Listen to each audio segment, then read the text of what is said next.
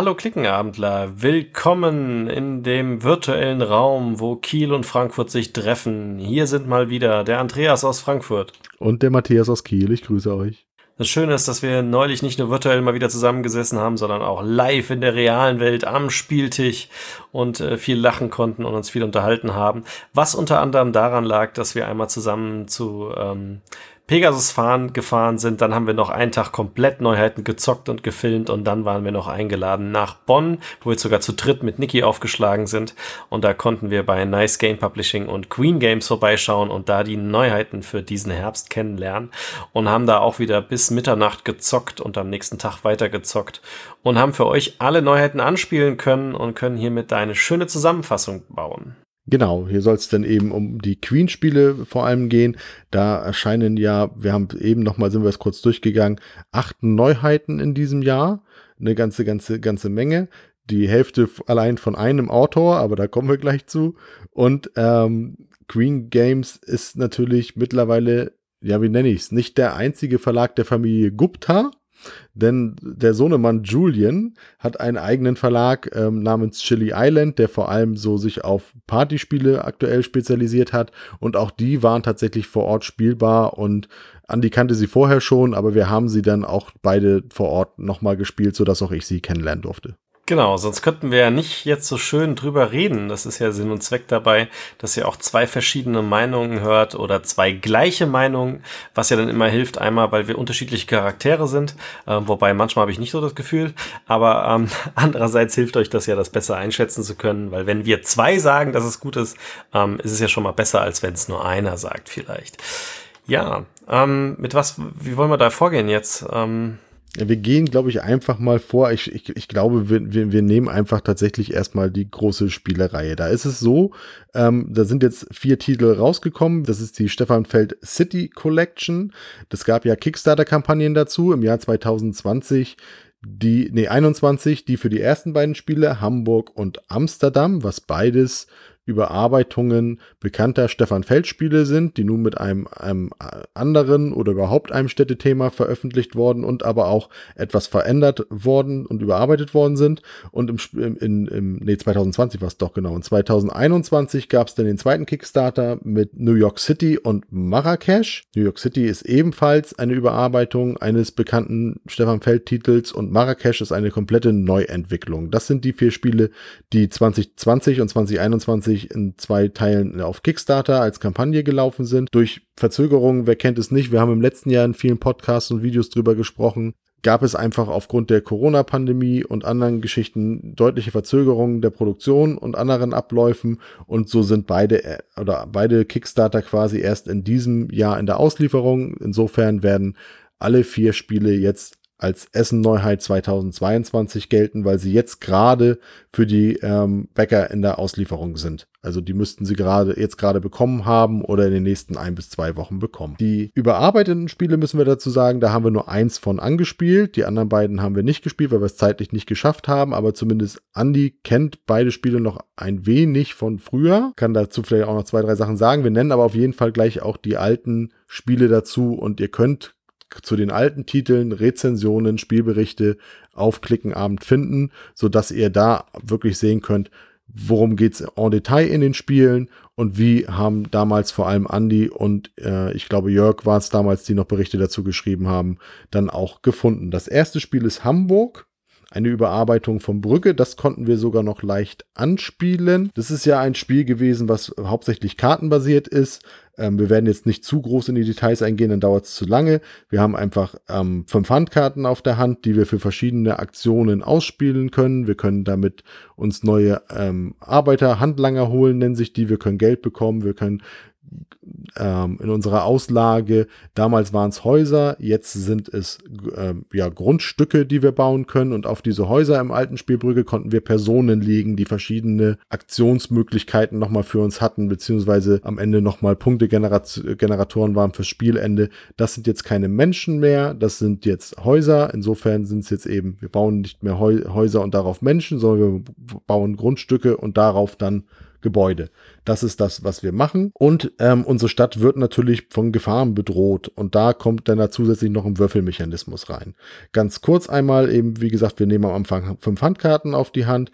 Dann werden die Würfel gewürfelt. Da haben die verschiedenen Zahlen verschiedene Möglichkeiten. Fünf und Sechsen waren auch früher im Spiel schon dafür da, dass Gefahren gekommen sind. Da gibt's Brand und verschiedene andere, mit denen wir entweder all unser Geld verlieren, all unsere Handlanger verlieren oder ein Gebäude abreißen müssen. Verschiedene Mechanismen. Das war früher über, also früher haben wir nur Karten vor uns ausliegen gehabt und da war es mit, mit gedrittelten Torten ähm, gedeckelt. Das heißt, wenn die dritte gleiche Gefahr gekommen ist, dann passierte eben irgendwas. Wir haben Geld verloren, Arbeiter, was auch immer. Jetzt haben wir ein Double-Layer-Board, in dem einfach kleine ähm, Plättchen eingelegt sind, die wir einfach nach rechts schieben, wenn die Gefahr kommt und nach links schieben können wir sie loswerden. Genau. Einsen und Zweien wurden zusammengezählt und dann kommt man auf den Marktplatz hochlaufen. Das ist auch immer noch ein Mechanismus, den es gibt und über die Erweiterung, die es früher gab, ähm, am Zwin oder so hieß es, glaube ich, die Flüsse am Zwin, kommen die Schiffe mit drei und vier rein, wo wir dann eben auch noch bestimmte Aktionen über die Schiffe, bestimmte Effekte auslösen können. Was neu ist, ist, dass es noch ähm, einen schwarzen sechsten Würfel gibt, der jetzt auch den runden Marker mit ein bisschen ähm, ja generiert und acht Bischofsfiguren. Den schwarzen Würfel würfeln wir und, dann, und der wird eben passend dann platziert. Der ist nachher noch ein Punktegenerator für gewisse Gebäudearten, die es gibt, von denen es 22 verschiedene gibt. Es gibt zwar nur fünf Kartenfarben, aber es gibt 22 verschiedene Gebäudearten und jeweils für vier davon, beziehungsweise beim schwarzen Würfel zwei davon, da sind es die Tiere, die auch eine Erweiterung waren und Parks, die neu dazugekommen sind, gibt es am Ende eben auch nochmal jeweils einen Punkt, je nachdem, wie viel wir davon gebaut, gebaut haben. Das heißt, da gucken wir auch nochmal ein bisschen nach. Ja, das sind so die Grundmechanismen. Es gibt noch fünf kleine Mini-Erweiterungen in diesem überarbeiteten Spiel und wir haben, wie gesagt, so mal drei Runden angespielt, um mal wieder reinzukommen. Und ich persönlich muss sagen, mir hat Brügge früher sehr gefallen. Mir gefällt auch Hamburg tatsächlich super vom Mechanismus, was auch noch neu ist bei den Karten. Früher gab es einfach nur einen zentralen Kartenstapel, von dem wir einfach Karten gezogen haben und was wir auf der Hand hatten, hatten wir auf der Hand. Jetzt können wir die Kartenrückseiten tatsächlich einzeln wählen. Die sind einzeln auf Stapeln. Das heißt, wir können sogar noch ein bisschen taktisch agieren, was was ich mit den Karten machen will, denn passend zur Kartenfarbe kriege ich eben neue Arbeiter in der passenden Farbe oder ich kann eine passende Farbe einer Gefahr loswerden oder kriege Geld zur passenden Würfelfarbe. Und jetzt können wir es eben taktisch auch wählen. Früher war es eine Glückskomponente, was wir eben nachgezogen haben. Das vielleicht mal nicht ganz so viel Kürze, aber doch Kürze zu Hamburg. Ich ergänze noch mal ganz kurz, wichtig vielleicht auch noch mal, es gibt das Spiel in zwei Editionen in der neuen Auflage. Einmal für knapp 65 äh, Euro die Classic-Edition, die dann alle Erweiterungen drin enthält. Oder man nimmt die Deluxe-Edition, die dann alle Erweiterungen enthält, aber zusätzlich noch den Challenge-Coin. Und es gab dann Game Trace und Deluxe-Upgrades. Das gibt's bei allen Städten City Collections. Das heißt, da sind die Holzpöppel bedruckt ähm, wie man es auch kennt von anderen Deluxe-Spielen. Und die Rohstoffe, die nur Marker sind, sind dann auch aus Holzelementen. Und generell ist in dieser ganzen Reihe natürlich das Material aufgrund der Erfahrung nochmal ordentlich verbessert worden. Das Original Brügge ist von 2013, die Erweiterung von 2014. Wir haben jetzt ein paar Jahre dahinterher, da hat sich einiges in der Spielerszene getan. Wir haben also jetzt hier äh, dann auch Double-Layer-Boards und das ganze Handling ist natürlich leichter geworden und es sieht halt auch schöner aus. Wenn man es jetzt direkt vergleicht, sind die Kartengrafiken von damals natürlich unglaublich schön, weil sie von Michael Menzel sind. Allerdings sind die Karten nicht wirklich voll illustriert gemalt, sondern da sieht man halt die Gesichter und das wird so schön ausgekraut wie so eine, wie so eine Wolke. Und wenn man jetzt die neuen Grafiken anbelangt, die nehmen halt fast schon die ganze Grafik der gesamten Karte ein und ähm, man hat deutlich mehr Bild auf jeden Fall von den Häusern und von den Personen im Verhältnis zu vorher. Ja, wir, wir, hast du noch erwähnt, dass wir da auch Schiffe haben? Das ist auch ein neues Modul. Wir haben, wir haben noch so ein Börsenplatz, auch ein neues Modul. Also es wurde tatsächlich viel, viel mehr gemacht, als nur das Standardspiel als die Erweiterung rauszubringen, sondern es wurden auch Sachen integriert, die es damals nicht gab. Es wurde ein Feintuning begangen und der Stefan Feld ist da mega happy, ähm, was aus der ganzen Reihe geworden ist. Äh, Früher hat übrigens Stefan Feld auch nicht mehr Haare auf dem Kopf gehabt als jetzt. Also ähm, vom Gesicht her sieht er noch genauso aus. Aber er hat über das Gesicht gestrahlt, dass er jetzt da eine ganz neue Reihe auf den Markt bringt. Und ich persönlich war ein ganz großer Fan von Brügge. Es hat mir damals sehr, sehr viel Spaß gemacht. Und es hat sich nicht geändert, das Spielverhältnis. Das ist keinen Tag gealtert, möchte man sagen. Ähm, also ist unglaublich gut gealtert und jetzt auch noch verbessert mit Material. Wer das Spiel also nicht kennt, nicht besitzt, um Gottes Willen, schaut es euch unbedingt an gilt sicherlich mit als eines der fünf besten Feldspiele in meinen Augen, die jemals auf dem Markt erschienen sind. Dann würde ich mal weiterspringen. Ähm, das zweite Spiel der Reihe ist dann Amsterdam. Und Amsterdam ist eine Neuauflage von Macau. Das war damals bei Alea erschienen, auch schon älter. Das ist von 2009. Und das Spiel wurde auch komplett überarbeitet. Wenn ich jetzt den Stefan Felde richtig zitieren darf im kleinen Interview, was wir mit ihm aufgenommen haben, ist es jetzt komplexer geworden. Das heißt, es ist nicht nur gestreamliner und das Material ist schöner. Auch hier gibt's wieder die Deluxe-Komponenten, die man auch nachträglich noch kaufen kann oder beim nächsten Kickstarter dann mitmachen kann. Aber ähm, was ihn gestört hatte, war, dass es hier verschiedene verschiedene Strategien geht, äh, gibt, auf die man am Anfang nicht gehen sollte oder sich dann ab einem gewissen Grad nicht mehr lohnen. Und das hat er jetzt nochmal so designt, dass es eigentlich auch das möglich ist. Ich krieg's jetzt nicht mehr ganz gebacken, weil wir es nicht gespielt haben, aber ähm, alle Strategien sind jetzt vollkommen austariert und es ist jetzt so, dass der Glücksfaktor deutlich herausgenommen ist. Ich meine, beim Feldspiel vom Glücksfaktor zu spielen ist eh schon mutig, da gibt's ganz wenige. Aber tatsächlich kann man jetzt noch mehr strategische Entscheidungen fällen und er sagte, das ist mit sein härtestes Spiel, was man sicherlich kaufen und spielen kann, von der vorab Gehirnleistung und strategischen Gehirnleistung, die man da reinstecken muss.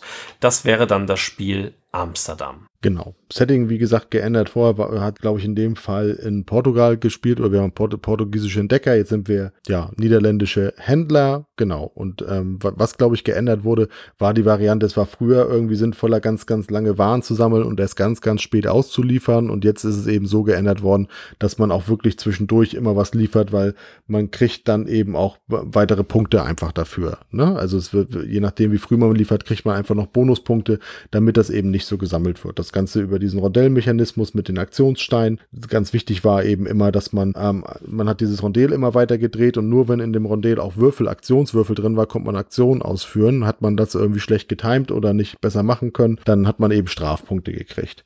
Das ist dann Amsterdam. Nummer drei. ist das Kieler Dialekt Rondel eigentlich? Wie, wie, sagst du Rondell? Ich sag Rondel. Ja. Ja. Hat das schon her. Ja. ja. Siehst du mal. Vielleicht ist es Dialekt. Ich weiß es nicht. Oder ich bin einfach nur falsch davor. Wer weiß es schon. Ich schätze mal Dialekt. Alles gut. gut. Das dritte Spiel in der Reihe ist New York City. Das ist eine überarbeitete Version von dem Spiel Rialto. Andi, verbessere mich. Das ist damals bei Pegasus erschienen. Ich weiß das Jahr, aber tatsächlich jetzt im Moment nicht mehr. Da 2013. Ich, ich habe fieserweise schon vorrecherchiert ähm, mit einem schönen goldenen Aufdruck. Und äh, tatsächlich hat mich das damals nicht so überzeugt. genau. Den, den, Spielbericht findet ihr dann auch auf unserer Seite entsprechend. Damals war es dann Rialto, das war dann Italien und da war es da war es Dogen und so ein bisschen, wo man Leisten, ähm, wo man auf einer Leiste vorgegangen ist. Letzten Endes hat man da immer gab es einen Kartenmechanismus. Man hat insgesamt über über diesen Mechanismus, also es wurden Kartenreihen ausgelegt, sechs sechs ähm, Sechserkartenreihen, also immer sechs Karten in einer Reihe und ähm, man zog noch zwei vom Nachziehstapel und wählte so eine Reihe aus, hat acht Karten auf der Hand gehabt, hat eine abgelegt und dann konnte man man eben diese Karten ausspielen. Das ist jetzt ein bisschen anders. Jetzt nimmt man drei vom Stapel und bildet Pärchen, ähm, Zweierpärchen von Karten und nimmt ähm, reihum dann erst ein Pärchen und dann noch ein zweites Pärchen, hat am Ende eben auch drei und zwei und zwei, diese sieben Karten auf der Hand, die man ausspielen kann. Es gibt dann sechs verschiedene Möglichkeiten, wo man bietet und zwar äh, da haben diese Karten einfach sechs, es gibt so sechs verschiedene Arten von Karten grundsätzlich. Und dann gibt es sechs verschiedene Runden, die alle nacheinander durchgenommen werden. Mal gibt es eben einfach Geld für jede Karte, die man ausspielt. Und äh, wer die meisten ausgeboten äh, hat oder bieten konnte, man musste natürlich nicht alle spielen, man konnte auch Karten aufbewahren für spätere Runden. Aber wenn ich zum Beispiel vier Karten für den Mechanismus Geld bekommen habe, dann habe ich einfach vier Geld bekommen. Und wenn ich in, in, diese, in dieser Beat-Runde die meisten Karten ausgespielt habe, gab es nochmal einen Bonus Bonus, meistens in Form von noch eins drauf. Da gibt's eben, da gab es eben Geld für, da gab's Gebäude für oder damals, damals waren es Plättchen, jetzt sind es schicke Wolkenkratzer oder es gab ähm, Punkte einfach nur, die man generiert hat. Und so hat man diese sechs Runden eben ausgespielt, konnte das noch weiter triggern durch damals besondere ähm, Plättchenfarben. Jetzt sind's ähm, mit ja Personen, die man dann noch irgendwie auf der als Plättchen auf der Hand haben kann, die dann eben jeweils in der jeweiligen Phase nochmal passend eine Ergänzung dazu bringen, Joker, die es auch noch gibt. Ähm, mittlerweile kann man auch noch zwei Karten einer anderen Aktion spielen als eine von der Auktion, in der man sie gerade spielen will.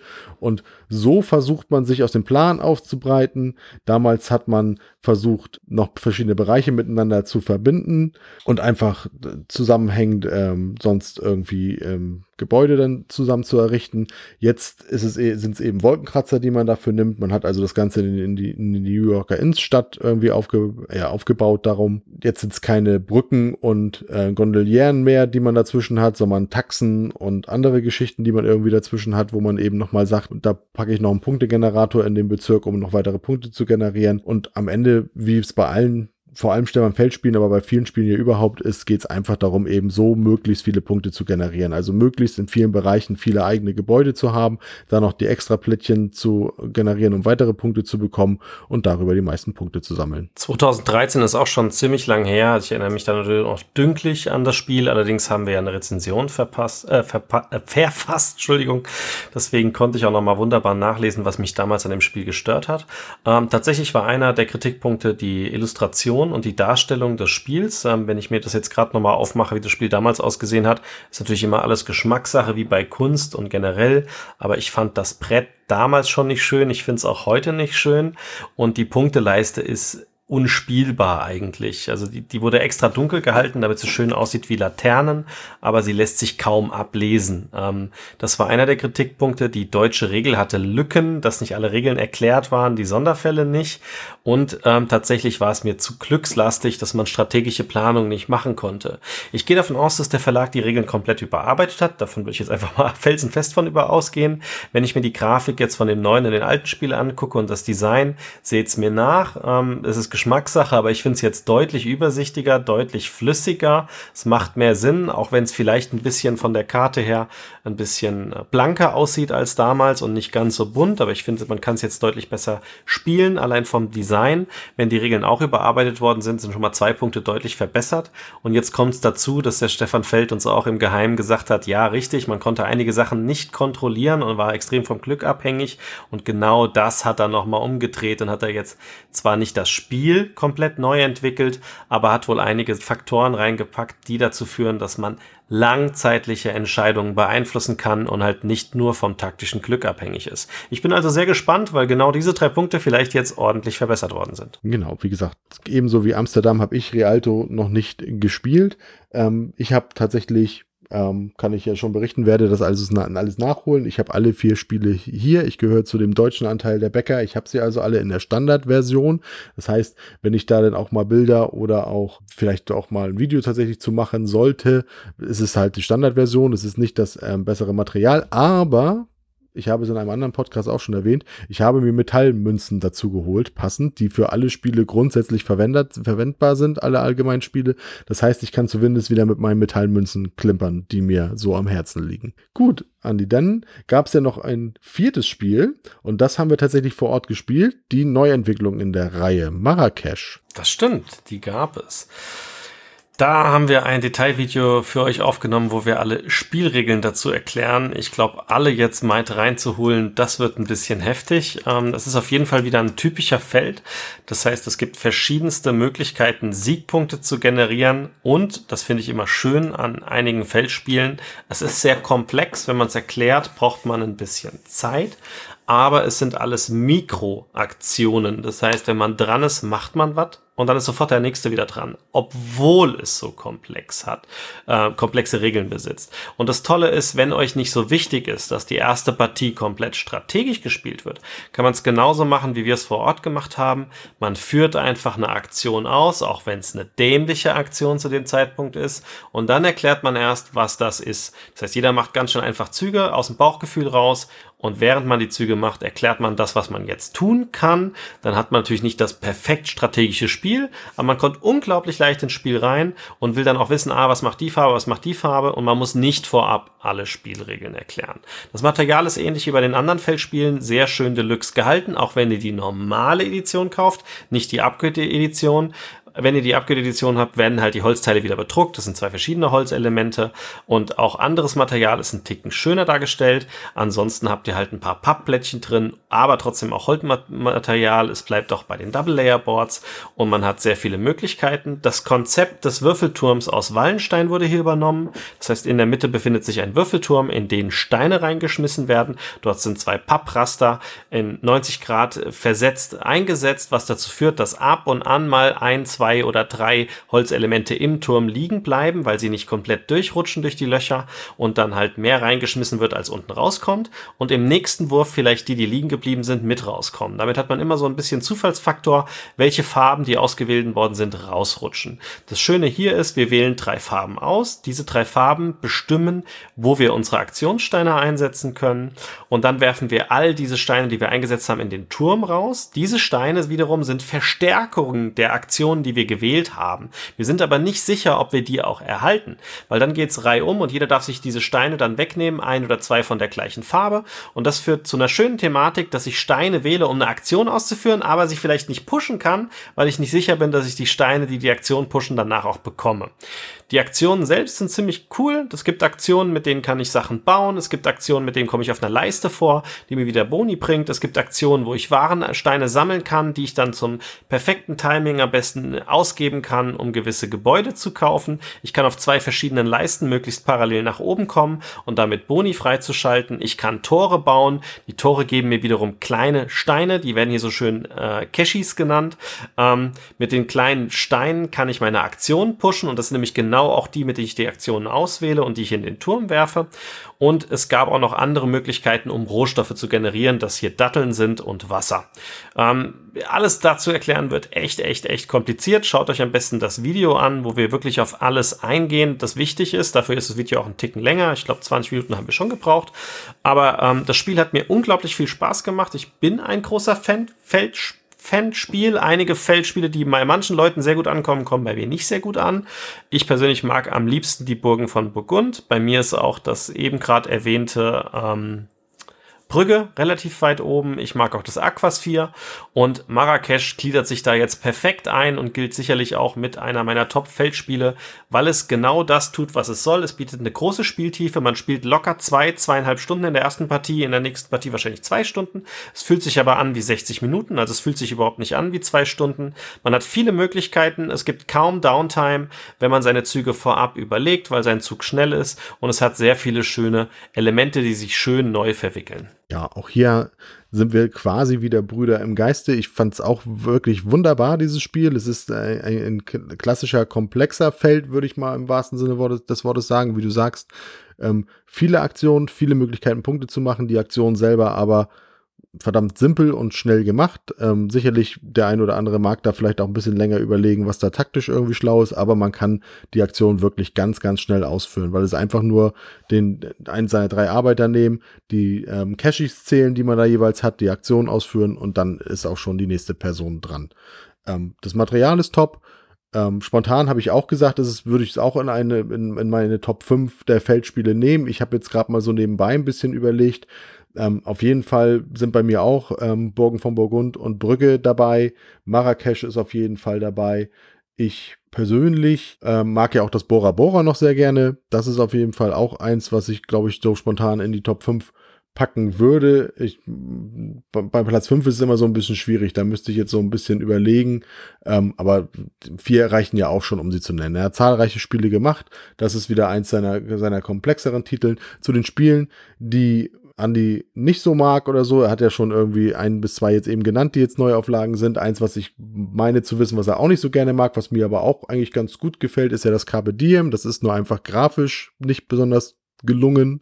Aber das Spiel hat mir tatsächlich auch immer Spaß gemacht. War ja auch mal nominiert tatsächlich fürs Kennerspiel des Jahres vor ein paar Jahren. Mag ich persönlich ja tatsächlich auch noch relativ gerne. Ja, das sind die vier Spiele der City Collection, die jetzt im Herbst quasi als Neuheiten gelten, weil sie jetzt gerade im Spätsommer erschienen sind. Die Reihe soll fortgeführt werden. Man sagt aktuell oder geht davon aus, dass es immer zwei pro Jahr sein werden. Die nächsten Titel sind zumindest auch schon genannt, was für Spiele sich dahinter verbergen werden. Das wird demnächst dann öffentlich gemacht. Die Spiele werden aber Cusco und Vienna heißen. Es sollen ja immer Städte sein. Ja, Das werden so die nächsten Titel sein, aber man hat zumindest auch gesagt, dass unter den, das kann man glaube ich, das kann man glaube ich tatsächlich sagen, dass unter sieben und acht dann auch ein Spiel dabei sein wird, was auch wieder Neues sein soll. Ne? Also es werden, die nächsten vier Spiele werden auch wieder drei Reinkarnationen und Überarbeitungen sein und ein neues wird dann auch unter den nächsten vier wieder dabei sein. Die nächsten beiden aber tatsächlich erstmal Überarbeitung. Solltet ihr den Kickstarter verpasst haben und wollt unbedingt die Kickstarter Edition, die ja auch nummeriert sein darf, ähm, dann könnt ihr auch bei allen neuen Kickstartern einsteigen und die alten Kickstarter in der Deluxe-Variante in der Deluxe-Variante mit Nummer bestellen. Das hat uns der Verlag auch soweit gesagt. Um mich zu bedanken, weil es gerade auch um eventuell nicht so gefallene Spiele bei Stefan Feld geht, ähm, nehme ich doch mal die nächste Neuheit hier auf den Tisch, wo der Matthias ein ganz großer Fan von war. Und zwar haben wir hier ein tolles amerikanisches Würfelspiel Dragon Quest, was basierend ist auf dem Spiel Dungeon Quest von 1985 von Jakob Bons und Dan Klein damals. Ähm, der liebe Autor ist inzwischen seit 74 Jahre alt und hat sich dieses Jahr vorgenommen, das Spiel von damals neu rauszubringen, allerdings als Würfelspiel. Ich bin jetzt noch nicht so lange in der Szene, dass ich das damalige Spiel gespielt habe. Das kam als Drachenhort bei Schmidt raus, ist aber ein Dungeon Crawler mit einem Brett und ganz, ganz vielen fiesen Sachen, die dann passieren können. Und wir haben uns vor Ort von mehreren Personen sagen lassen, die das alte Spiel kennen, sowohl in der Queen-Redaktion als auch unter der Presse, dass das alte Spiel unglaublich frustrierend war, weil man jederzeit sofort sterben konnte, nicht viel Kontrolle hatte und eigentlich immer um den Tod bangen musste. Mit dieser Voraussetzung hat der Autor ein weiteres Spiel geschaffen, was ungefähr diesen Kriterien entsprechen soll, aber mit würfelbasierten ein System daherkommt. Das Spiel selbst ist auch wieder ein Dungeon-Bauer. Ähm, jeder von uns kriegt allerdings einen äh, Block, den er ausfüllen kann, à la Roll-and-Write-Manier mit einem Bleistift oder Kugelschreiber. Wir haben eine bestimmte Zahl an Zeit vorgegeben, die wir abstreichen müssen. Und wenn wir dran sind, müssen wir erstmal tippen auf eins von drei Blättchen, ob denn ein Gegenspieler bei uns eine Mauer einbaut bauen kann oder nicht. Maximal kann er so zwei Felder nebeneinander blockieren, so dass ich einen kleinen Umweg gehen muss und er behindert mich dabei. Danach würfeln wir vier schwarze Würfel, die wiederum dazu führen können, dass wir uns in dem Labyrinth hoffentlich weiter bewegen. Wenn wir aber das Pech haben oder zu sehr würfeln und dabei drei Totenschädel erscheinen, es gibt auch noch einen roten Würfel, der mitgewürfelt werden muss, wo genau zwei Totenschädel drauf sein können, gleichzeitig. Ähm, sollten wir das Pech haben, drei Totenschädel zu erwürfeln, ist der Zug sofort vorbei. Ein Monster kommt ins Spiel. Auch hier wiederum greifen Würfel zum Tragen, die jetzt gelb sind. Ich würfel einen gelben Würfel, gucke, ob das Monster erscheint, einen zweiten gelben Würfel, ob dasselbe Monster erscheint, dann taucht's auf und haut mir auf die Rübe wahrscheinlich. Oder aber ich würfel drei verschiedene Monster, dann gibt es einen vierten Würfel, der entscheidet, welches der Monster kommt. Mit genau einer Würfelseite, dann kommt es nicht. Und wenn das Monster kommt, dann bangen wir darum, welche der drei, weil die sind alle relativ heftig und äh, wenn eins kommt, ist es echt übel. Und wir würfeln dann mit einem separaten Würfel. Jedes Monster hat nämlich einen separaten eigenen Würfel, ob wir gegen das Monster gewinnen oder einen auf die Rübe kriegen. Und das machen wir so lange, bis das Monster weg ist. Wenn das alles passiert ist, ist der nächste Spieler am Zug, der auch wieder dann würfelt, ob er überhaupt am Zug kommt oder nicht, entscheidet, ob einer eine Mauer baut oder nicht und wir haben vielleicht das Glück, irgendwann mal in die Würfelkammer zu stoßen. In der Würfelkammer gibt es dedizierten weitere Würfel, die natürlich eine andere Würfelfarbe entsprechen, in der wir würfeln, ob der Drache kommt oder wie viel Gold wir einsammeln und je länger wir da drin bleiben, umso höher die Wahrscheinlichkeit, dass der Drache kommt, nämlich bei sieben Drachensymbolen. Nichtsdestotrotz können wir während des Spiels außerdem noch weitere Goodies einsammeln mit einem separaten Würfelsymbol, was auf den schwarzen Würfeln ist. Und wenn wir damit aber mit dem Sammeln übertreiben, kommen Monster ins Spiel, die wir uns wiederum uns das Leben schwer machen, indem sie uns nämlich sofort töten oder einen Schaden einrichten. Wir haben Lebenspunkte, die nach unten gehen. Wie ihr hört, sind da ganz, ganz, ganz viele Würfel im Spiel und ganz, ganz, ganz, ganz wenig Strategie, wenn überhaupt Taktik. Und selbst die gibt es nicht. Man ist also unglaublich viel vom Würfelglück abhängig. Je nach Würfelwurf können wir auch Schätze finden finden, können Schätze kaufen. Die Schätze wiederum schützen uns einmalig gegen eine Aktion. Und es kann halt passieren, dass man am Ziel ankommt oder nicht in, in, in, im, im Gestalte der Zeit. Aber wenn, hat das nichts mit Spielerkönnen zu tun, sondern reinstes Glück. Das Spiel lebt also davon, dass man sich freut, wenn andere in die Kacke greifen. Das hat der Matthias vor Ort ordentlich bewiesen, indem er, glaube ich, fünf Felder weit kam und dann war er tot. Ähm, und das lag daran, dass er die ersten Male, wo er dran ist, kein einziges Feld vorwärts gekommen ist, sondern einfach nur Monster gewürfelt hat und aufs Maul bekommen hat. Das kann natürlich unglaublich deprimierend sein und das muss einem bewusst sein, was vor Ort von jedem bestätigt worden ist. Es ist halt das Spielgefühl wie damals beim ursprünglichen Spiel. Wenn ihr also so Spiele mögt und genau dieselbe Gruppe habt, um genau in so einem Segment zu agieren und äh, sehr große Schadensfreude am Tisch euch nicht stört bei der ansprechenden Spielzeit von, lass mich mal kurz gucken, ungefähr 30 bis 40 Minuten. Ich hätte jetzt gesagt, äh, das wird wahrscheinlich hinkommen, aber um das Spiel initial erstmal zu erklären mit den ganzen Würfeln, wenn ihr es noch nie gespielt habt, braucht ihr auf jeden Fall 60 Minuten. Wenn ihr es könnt, dann geht das ungefähr so schnell, wie ich es gerade gemacht habe. Ihr könnt es beim Spielen erklären, dann geht das locker flockig. Nichtsdestotrotz hat sich dieses Spiel durch den Frustfaktor für mich doppelt so lang angefühlt, als es ist. Das heißt, ich gehöre definitiv nicht zur Zielgruppe und ich bin da lebend rausgekommen. Ähm, Matthias wird gleich seine Meinung noch dazu sagen. Aber das Material ist schön, es macht genau das, was es soll, also kann ich es dem Spiel nicht vorwerfen. Wenn ihr also gerne einen Dungeon Crawler sucht, der auch sehr frustig sein kann, mit relativ wenig Entscheidungen, aber vielen, vielen, vielen Monstern und Fallen, dann seid ihr hier wahrscheinlich nicht an der verkehrten Adresse, außer ihr mögt Frust und Entscheidungsvielfalt. Überhaupt nicht, beziehungsweise wollt Entscheidungsvielfalt. Nun ist es ja so, das haben wir uns ja sagen lassen. Ähm, Andi hat es vorher auch schon gesagt, weil er, weil, weil er natürlich auch ähm, sehr profunde Kenntnisse in der Spieleszene hat, dass das für den amerikanischen Markt vor allem entwickelt ist. Ja. Man nennt solche Spiele, also nicht nur genau solche Spiele, aber Spiele solcher Art, ja auch gerne mal Mary Trash Spiele. In Deutschland, ja in Deutschland. Ja, die werden das wahrscheinlich anders nennen, äh, weil vor allem der zweite Teil des Wortes ja nicht unbedingt positiv ist, aber vielleicht tatsächlich schon ein bisschen darstellt, was mein Verhältnis zu diesem Spiel war nach dieser besagten Partie. Ich könnte jetzt auch positiv formulieren und sagen, ich weiß ja nicht, ob ich Zielgruppe bin, weil ich habe ja nicht wirklich mitgespielt. Also ich habe nicht viel gewürfelt. Andi hat den Großteil der Regeln ja erklärt. Also du würfelst, beweg dich und wenn du irgendwo hinkommst, darfst du weitere Würfel würfeln. Und wenn du das dann irgendwie machst, dann darfst du weitere Würfel würfeln. Ich durfte auch ein paar weitere Würfel würfeln, aber das waren halt nur die Monsterwürfel. Also ich konnte, oh. also es ist halt wirklich, ne, ich weiß nicht, das sind, glaube ich, weiß ich, was sind 18 Runden? 18 Runden, 16 Runden, irgendwie so ungefähr. Auf dem Zettel sind Sonnen, die er abkreuzt, aber das kommt schon hin. Das Denn du kaufst das eine Element, dann kriegst du eine Runde mehr. Ja, das sind genau, das, das sind nicht, das sind nicht wenige Runden, also 15, 16, 18, irgendwie so eine Anzahl an Runden, an, an Zügen, die jeder hat, waren's. Und wie gesagt, ich habe mich fünfmal davon bewegt, also habe ich mich zehn, zwölf Mal nicht bewegt.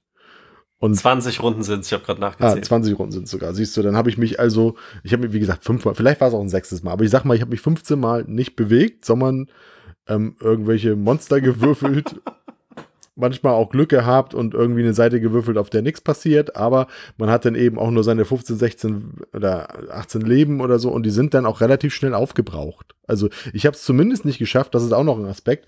Da waren bestimmte Fallen bei. Wenn man die dreimal im Spiel würfelt, ist man auch sofort tot, auch wenn man noch Leben hätte. Das habe ich zumindest nicht geschafft, sondern ich habe auch wirklich jedes einzelne Leben, was ich hatte, ausgekostet. Das möchte ich zu meiner Ehrenrettung dazu sagen.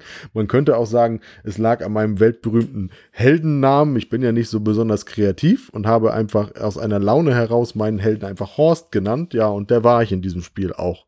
Im wahrsten Sinne des Namens, wenn man ihn dann negativ auslegt. Ja, wir haben diese Partie ehrenhaft zu Ende gespielt. Also ich sowieso, weil ich war ja nach der Hälfte ungefähr durch. Niki hat es fast geschafft. Der fehlte nachher wirklich nur noch ein Feld, um irgendwie rauszukommen. Und Andi ist tatsächlich rausgekommen. Das heißt, er hat das Spiel auch in seiner ersten Aduran, der Zerstörer, ist da rausgekommen, nicht Andi. Ja, ja Aduran, der Zerstörer, der Zerstörer ist rausgekommen, hat den Dungeon zerstört in seiner Erstpartie. Das muss man dazu auch sagen. Also so frustig kann es für ihn eigentlich nicht gewesen sein, denn er hat ja direkt seine Schätze mitgenommen. Ja, wir brauchen dazu jetzt auch wirklich nicht mehr viel Worte verlieren. Es ist nicht Andis Zielgruppe, äh, ähm, also Andi ist nicht Zielperson dieses Spiels. Ich bin es nicht, Niki war es auch nicht. Wer daran Spaß haben möge, der, der solle das tun. Ich habe es jetzt einmal mitgespielt, habe es erlebt und bin dankbar für diese Erfahrung. Sehr schön. Das nächste Spiel hat dir aber deutlich besser gefallen und ist eindeutig mehr deine Zielgruppe. Da geht es nämlich ums Puzzeln. Da geht es um Puzzeln, genau. Und das ist das Spiel Helsinki. Steht der Name, allerdings nicht Stefan Feld, sondern Daniel Skold Petersen und Asker Harding Granerüth. Das Ganze mache ich jetzt aus der Erinnerung heraus und finde mich dafür ganz toll, weil ich die Schachtel jetzt gerade gar nicht vor Augen habe. Ja, Helsinki, eine skandinavische Hauptstadt. Man könnte darauf kommen, wenn man die Autoren auch kennt, dass die beiden bei Verlag Queen Games auch schon ein Spiel mit einer anderen skandinavischen Stadt veröffentlicht haben, nämlich Kopenhagen. Das Ganze ist schon, ich meine, 2018, 2019, 2000 18 oder 19. Also das ist schon drei Jahre her, dass das Spiel rauskam, Kopenhagen. War ein Spiel, was kartenbasiert abgelaufen ist, wo wir mit Karten Tetris-Steine aus, also Karten ausgespielt haben, um Tetris-Steine reinzupuzzeln, die von oben nach unten in ein Tableau reingefüllt sind und je nachdem, wie viele Reihen wir vollgepuzzelt haben, gab es eben am Ende Punkte in diesem Tetris-Trichter nenne ich ihn mal, der aber nur in Form eines Tableaus auf, der, ähm, auf dem Spielbrett war, auf, auf, dem Spielbrett war, also nicht, dass man wirklich irgendwo was reingeworfen hat, sondern von oben nach unten einfach Tetris-Teile reingefügt, die konnte man dann drehen und wenden und musste halt versuchen, Reihen abzuschließen. Da gab es Wappen drauf, die dann nochmal Boni gebracht haben. So ähnlich funktioniert an sich auch Helsinki. Wir haben ein zentrales Tableau, da liegen ich glaube, acht Karten drumherum aus und wenn wir unsere Figur bewegen, die können wir ein, zwei oder drei Felder bewegen, können wir zwei, die zwei angrenzenden Karten auf die Hand nehmen. Wir haben ein Kartenlimit von sieben und auf diesen Karten sind eben diese Tetris-Formen. Diese Karten haben aber noch andere Informationen, nämlich stehen auf jeder Karte steht auch eine Zahl und es sind eventuell auch noch Dächer drauf. Was wir dann machen, ist eben Karten, äh, Karten einer gleichen Farbe zu sammeln und je nachdem welches Puzzleteil, also auch wie groß das Puzzleteil drauf ist, müssen wir eventuell zwei Karten, manchmal auch nur eine Karte, drei, vier oder ich glaube sogar fünf Karten gleicher Farbe abgeben oder Joker-Karten, die es auch gibt, um eben das entsprechende Teil zu nehmen. Die größten Teile gibt es auch nur einmal in jeder Farbe und die dann zu platzieren. Auf unserem zentralen Tableau oder auf unserem Spielerin-Tableau, was wir haben, ist es aber diesmal nicht so, dass wir es von oben nach unten machen, sondern wir haben wirklich vier Seiten mit vier verschiedenfarbenen Gebäuden und einen zentralen Marktplatz, in dessen Mitte ein ähm, Holz Klotz im Vor also da ist, der eine Statue darstellen soll. Wenn wir jetzt puzzeln, müssen wir gucken auf dem zentralen Tableau, an welcher Häuserseite, da sind auch alle vier Häuserseiten abgebildet sind, wir gerade sind und von der Seite wird das Puzzleteil reingeschoben und wird so lange geschoben, bis es auf einen Widerstand trifft. Das heißt, wenn ich es ganz am Rand lang puzzle, dann fliegt es theoretisch auch wieder von meinem Tableau raus und ich hab's gar nicht gepuzzelt. Ich muss also versuchen, beim ersten Plättchen an dieser zentralen Statue in Form de, des äh, Holzsteins hängen zu bleiben und dort dann eben die, des, den entsprechenden Pavillon zu bauen. Um den es in dem Fall geht, das ist ein zentraler Marktplatz in Helsinki, wo wir eben Pavillons errichten, die dann auch Dächer haben sollen, um eben Leute vom Regen zu schützen. Das ist so das Setting, in dem wir sind. Dann in, in, in einem späteren Verlauf habe ich natürlich mehrere Puzzleteile schon verpuzzelt und kann auch, wenn ich von einer Seite bin, eben auch an anderen Puzzle Teilen hängen bleiben, damit diese nicht durchrutschen. Auf manchen Karten sind eben noch Dächer drauf, die würde ich, da will ein oder zwei, die bekomme ich dann einfach aus einem zentralen Vorrat und packe sie auf das Plättchen, was ich gerade eingepuzzelt habe. Diese Dächer sind einfach nachher nochmal Punktegeneratoren. Das sind so grundsätzlich die Mechanismen, die ich habe. Am Ende gibt es zwei Punkte je Zeile oder Spalte, die ich fertig gepuzzelt habe und diese Dächer bringen mir für jede Spalte oder Reihe nochmal ein Punkt. Sollte ich ein Dach so pliziert haben, dass es in einer vollständigen Reihe und Spalte ist, kriege ich nicht zwei Punkte, sondern sogar drei. Darüber hinaus sind auch noch Wappen auf dem, auf dem ähm, Spielerinnenplan drauf, die ich nicht überpuzzle, sondern sobald ich eben ein, ein, eins überpuzzeln würde, nehme ich dieses Wappen raus und kann damit verschiedene Aktionen durchführen.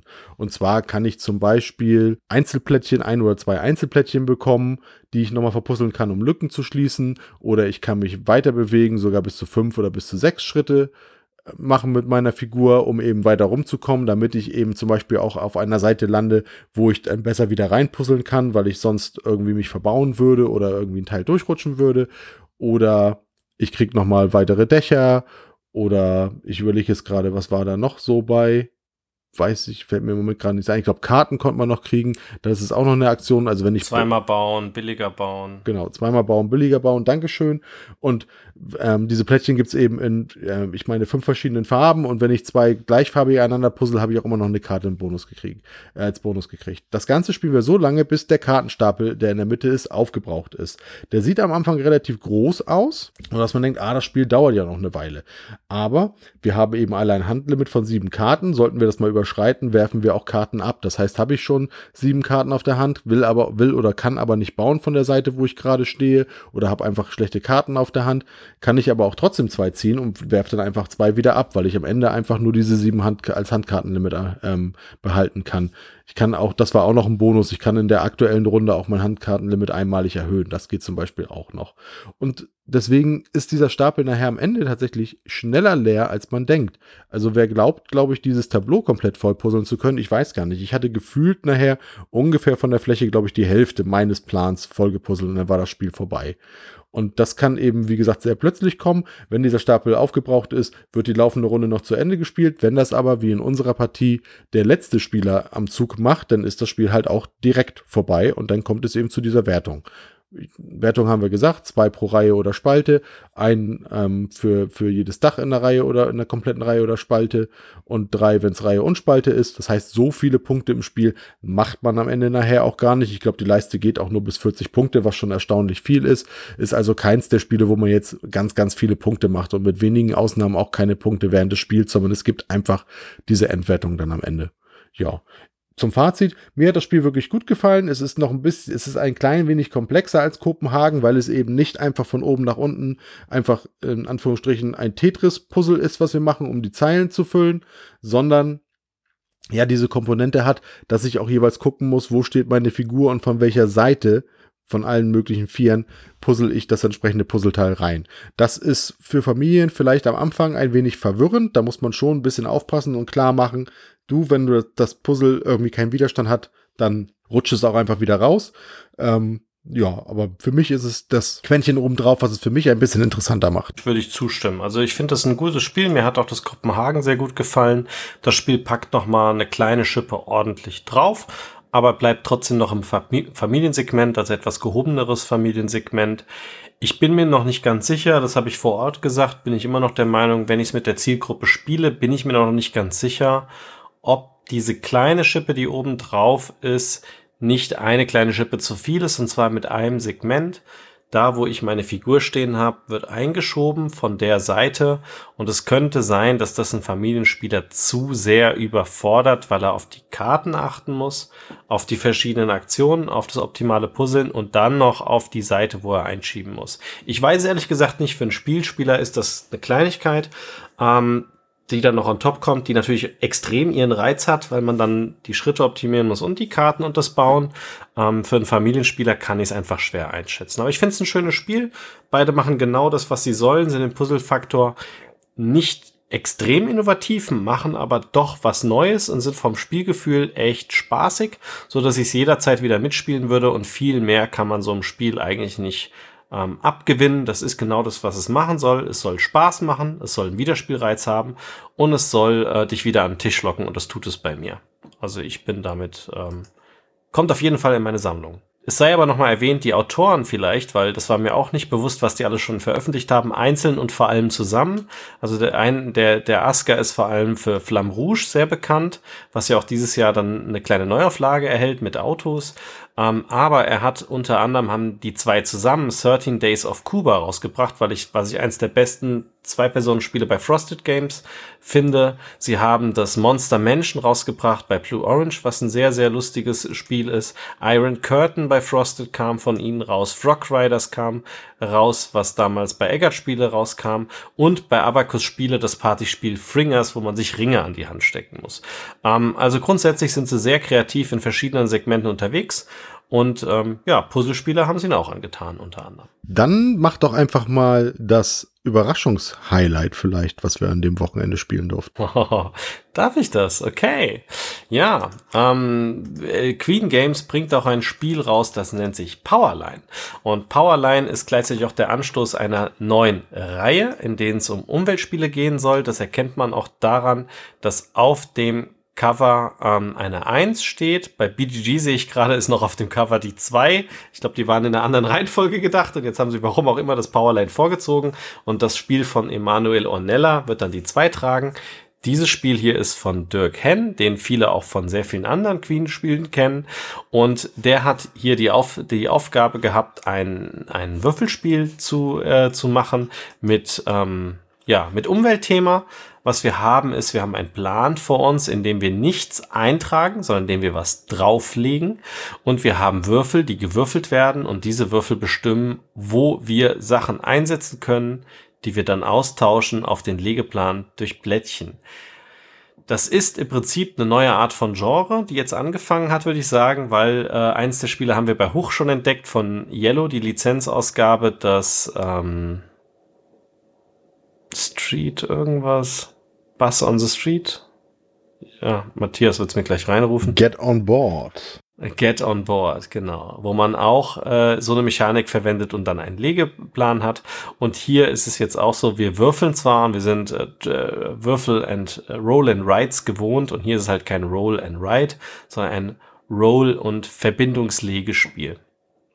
Das Tolle ist die Kernmechanik. Die Würfel haben verschiedene Farben. Wir können sie entweder, also wir würfeln sie und dann legen wir sie auf die Farbfelder, die immer gleich sind von der Reihenfolge. Und jetzt müssen wir entweder alle Würfel von links nach rechts abarbeiten oder von rechts nach links. Und der Plan, der vor uns ist, hat verschiedene Straßen. Das sind nämlich die, die, die Stromverbindungen zu den Straßen äh, zu den Städten. Diese Straße müssen wir einmal komplett gebaut haben, um eine Stadt mit Strom zu versorgen. Und natürlich ist jeder Plan anders und hat dann die Zahlen drauf 1, 2, 4, 1, 6 zum Beispiel oder halt auch 2, 1, 3, 4, 5. Und wir können uns entscheiden, bei jeder dieser elektronischen Straßen zu einer Stadt, ob wir sie von der einen Seite oder von der anderen Seite anfangen. Und wenn wir einmal angefangen haben, können wir sie nur noch von dieser Seite weiterführen. Und jetzt kommt es, dass wir würfeln und dann haben wir zum Beispiel die Würfel so liegen, dass ich jetzt entweder 5, 2, 6, 1, 1, 2 verwenden kann oder von der anderen Seite 2, 1, 1, 6, 2, 5. Und jetzt muss ich entscheiden, ob ich das so verwenden kann, weil ich auf meinem Tableau stehen habe, wenn ich eine Person nehme oder zwei, darf ich nur eine Straße bauen. Wenn ich drei oder vier Personen nehme, kann ich bis zu zwei Straßen bauen. Wenn ich fünf oder sechs Personen nehme, kann ich bis zu drei Straßen bauen. Verschiedene, wo ich meine Leute einsetze, die die Würfelfarben besitzen. Das muss aber hinkommen. Sehr oft wird es nicht hinkommen. Dann muss ich überlegen, ob es sich lohnt, einen Würfel zu überspringen. Das kostet mich aber einen Minuspunkt. Oder aber, ob ich den ganz wertvollen Joker ausgebe und aus dem Würfel eine bestimmte Zahl mache, um diese Person zu setzen. Gleichzeitig muss ich darauf aufpassen, immer unterschiedlich viele Personen und Würfel zu verwenden, weil ich nur zweimal im Spiel alle sechs Würfel in einem Zug verwenden darf. Nur zweimal im Spiel fünf Würfel und dreimal im Spiel drei und vier Würfel einsetzen kann und noch weniger zwei und ein Würfel. Allerdings, wenn ich die Einer-Würfel einsetze, wo die mir am wenigsten bringen, kriege ich die wertvollen zwei Joker, die da unten drunter versteckt sind. Wenn das noch nicht genug ist, haben wir natürlich noch einen kleinen Wettlaufen um Siegpunkte. Und je früher wir gewisse Siegpunktziele erreichen, umso besser, weil wir dann jede Runde davon profitieren. Diese Siegpunkte sind natürlich gekoppelt an der Anzahl oder dem Ort der Stadt, die ich mit Strom versorge, oder auch, dass ich eine Stadt in jede Richtung mit Strom versorge, dann wird nämlich das Stromwerk nochmal extra gewertet. Und das Ganze sorgt für einen sehr, sehr, sehr coolen Mechanismus und für eine Dilemmasituation, die seinesgleichen sucht mit so einfachen Regeln, weil ich immer in der Position bin, ah, das ist nicht perfekt, aber wenn ich das jetzt nicht mache, ist es ärgerlich. Und wenn ich zu sehr pushe und dann was ausgegeben habe, Joker oder die falschen Elemente ausgegeben habe und kann dann nicht mehr sechs Würfel werten. Und dann kommt eine perfekte Kombi und ich darf davon nur drei werten dann vielleicht, kann das auch wieder sehr ärgerlich sein. Und es macht extrem viel Spaß, weil am Tisch alle fluchen und, und stöhnen. Und eigentlich handelt es hier um ein, sich um ein sehr einfaches Familienspiel und was mich komplett von dem Spiel am meisten überzeugt, ist, dass es ein Umweltthema hat. Äh, und die meisten bis alle Umweltspiele, die ich bisher kenne, sind gerade für die Tonne. Also die waren nett gedacht und die sollen das tun, was sie tun. Sie haben ein Umweltthema, aber es hat einfach das Spielgefühl gefehlt. Es war kein Spielreiz da, es war halt ein Umweltthema, toll. Das ist genauso wie wenn ein Marvel-Lizenzspiel rauskommt oder ein Disney-Lizenzspiel.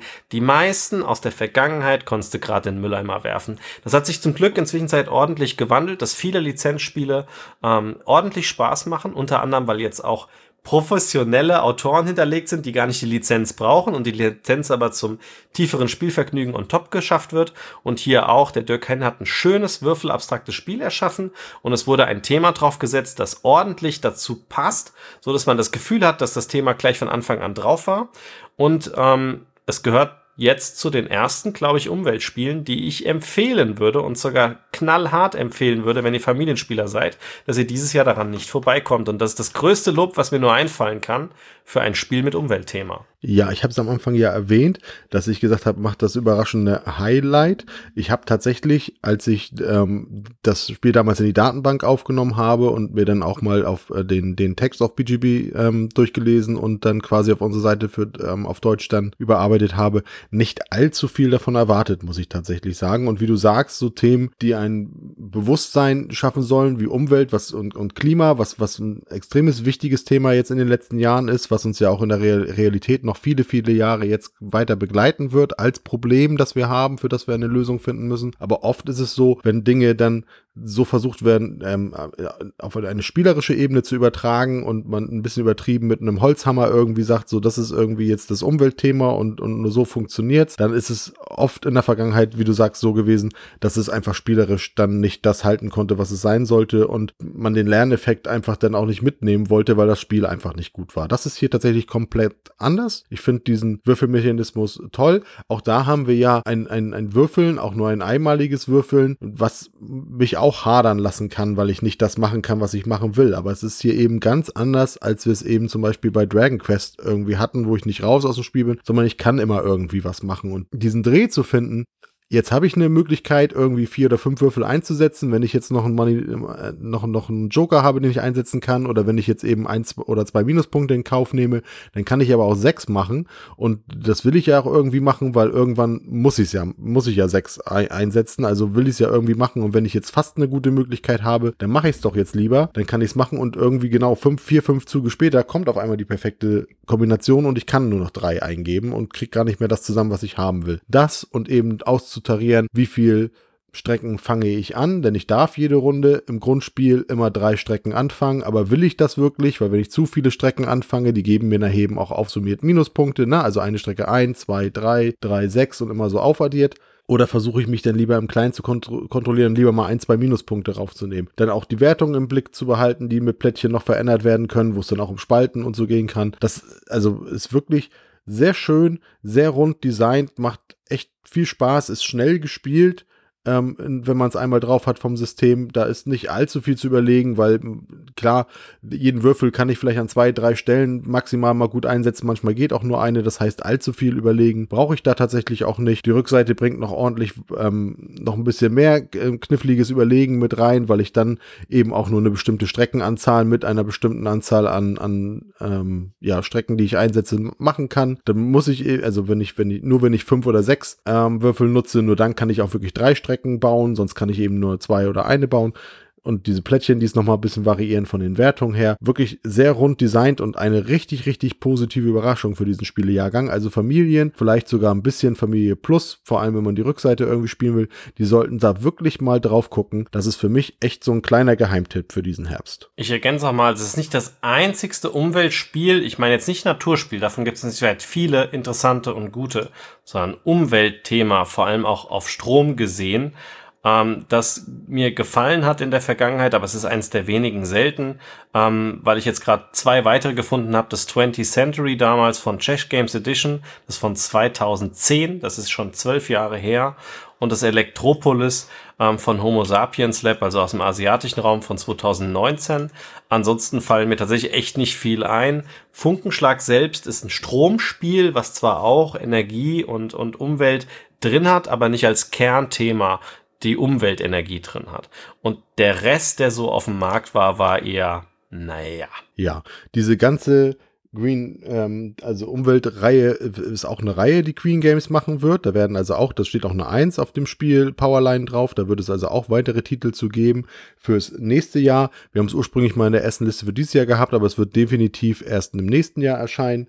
Ist schon die, das zweite Spiel der Reihe geplant. Das ist Future Energy. Das wird aber auch eine Überarbeitung eines bekannten Spiels sein. Und zwar ist es von dem Emanuel Ornella. Und der hat vor einigen Jahren, ich meine auch so 2018 oder so könnte es gewesen sein, das Spiel Pioneers rausgebracht. Damals auch bei Queen Games. Und Future Energy wird quasi eine Überarbeitung dieses Spiels sein und den Mechanismus aus Pioneers, wo wir ja auch verschiedenfarbige ähm, Arbeit, ähm, Pioniere damals hatten, die wir dann eben für Streckenverbindungen genutzt haben. Das wird eben die zweite Spiel der Reihe dann sein. Das letzte Spiel von den acht Neuheiten von Queen Games direkt, ist ein Spiel, was wie bei vielen Verlagen auch jetzt nicht mehr Frühjahr oder Herbst erschienen ist, sondern im Sommer, genau dazwischen. Ist also auch schon seit einigen Wochen im Handel erhältlich und einige von euch haben es vielleicht auch schon gespielt. Und zwar ist es das Spiel Old London Bridge von Gabriele Bubola und äh, Leo Colovini. Old London Bridge, da bauen wir Gebäude auf einer Brücke. Und wir haben dafür sehr schöne, mit Pappe zusammengebaute, dreidimensionale Brücken in zwei Teilen, die wir da haben. Jeweils sechs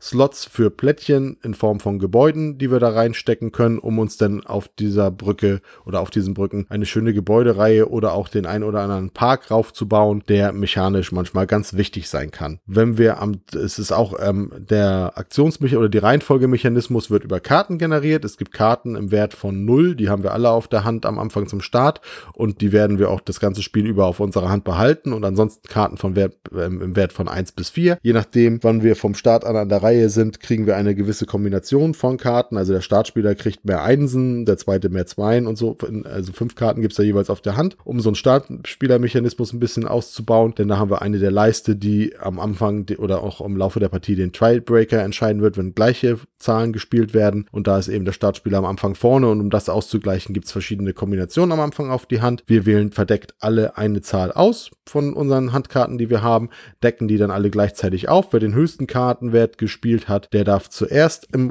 im, auf dem ausliegenden Plan im, in dem Rund auswählen, welches Gebäude er bauen möchte und bei Tiebreak entscheidet eine der beiden Leisten, die auf den zentralen Spielplan drauf ist. Wir haben da, ich glaube, sind es fünf oder sechs, habe ich gerade gar nicht im Kopf, verschiedene Arten von Gebäuden auf dem Plan, die Hausnummern haben. Und das Ziel auf sechs wird mir gerade angezeigt, sechs Gebäudearten, also einmal Parks und fünf Gebäudearten, die wir haben, die wir, die wir bauen können. Diese Plättchen haben Hausnummern und unser Ziel ist es auf dieser Brücke ab steigend zu bauen. Die Hausnummern sind von 1 bis 60, das heißt, wir wollen natürlich möglichst hohe Zahlen am Anfang haben, gucken, was da eben ausliegt und können uns dann von diesen sechs äh, Möglichkeiten, die wir da haben, eine von fünf grundsätzlich auswählen. Die sechste ist immer für eine laufende Runde gesperrt. Am Anfang einer Runde wird noch ein Plättchen umgedreht, was zeigt, wie weit wir das Rad in der Mitte einmal weiter drehen und so ist immer eine andere Gebäudeart dann gesperrt für die laufende Runde. In der Mitte können wir allerdings auch noch frei wählen, was wir aus, was, was für ein Gebäude wir nehmen wollen, müssen dann aber Geld bezahlen. Ansonsten gibt es überraschenderweise Geld. Das heißt, wir wählen einmal das ein gewünschtes Gebäude von uns aus und da gibt es ein, zwei oder drei, ein, ein Feld mit ein, zwei oder drei Münzen drauf vor diesem Plättchen und die Münzen bekommen wir. Die Münzen sind einfach Siegpunkte. Die geben wir grundsätzlich auch nicht wieder aus. Das heißt, wir kriegen erstmal ein paar Punkte und suchen uns dann ein Gebäude aus und packen dieses Gebäude auf unsere Brücke. Diese Gebäude haben alle ein Wappen. Es gibt auch ein, ein Gebäude, eine Gebäudeart, die einfach nur vier Wappen hat. Das ist sozusagen ein Joker. Dann gibt es den Park. Der Park ist dafür da, falls wir sonst nur Gebäude nehmen könnten, die nicht absteigend sind, sondern die höher sind als, die, als das Gebäude, was wir vorher auf unserer Brücke gebaut haben. Dann müssten wir Gebäude abreißen und das Gebäude, was wir dann nehmen müssten, passend einsortieren. Und damit wir das nicht machen müssen, können wir Parks machen. Die resetten sozusagen unsere Leiste und danach können wir wieder ganz normal einfach absteigend weiterbauen. Dann haben wir dieses Joker-Plättchen, dann haben wir ein Plättchen, was dafür sorgt, dass wir wieder Karten auf die Hand bekommen im Wert der Wappen, die wir zu dem Zeitpunkt auf unserer Brücke haben. Das heißt, ziehen wir ein, nehmen wir ein Plättchen mit einer grünen, mit einem grünen Wappen von, de, von dem Ort und haben schon zwei grüne Wappen, dann würden wir Karten im Wert von drei auf die Hand nehmen können.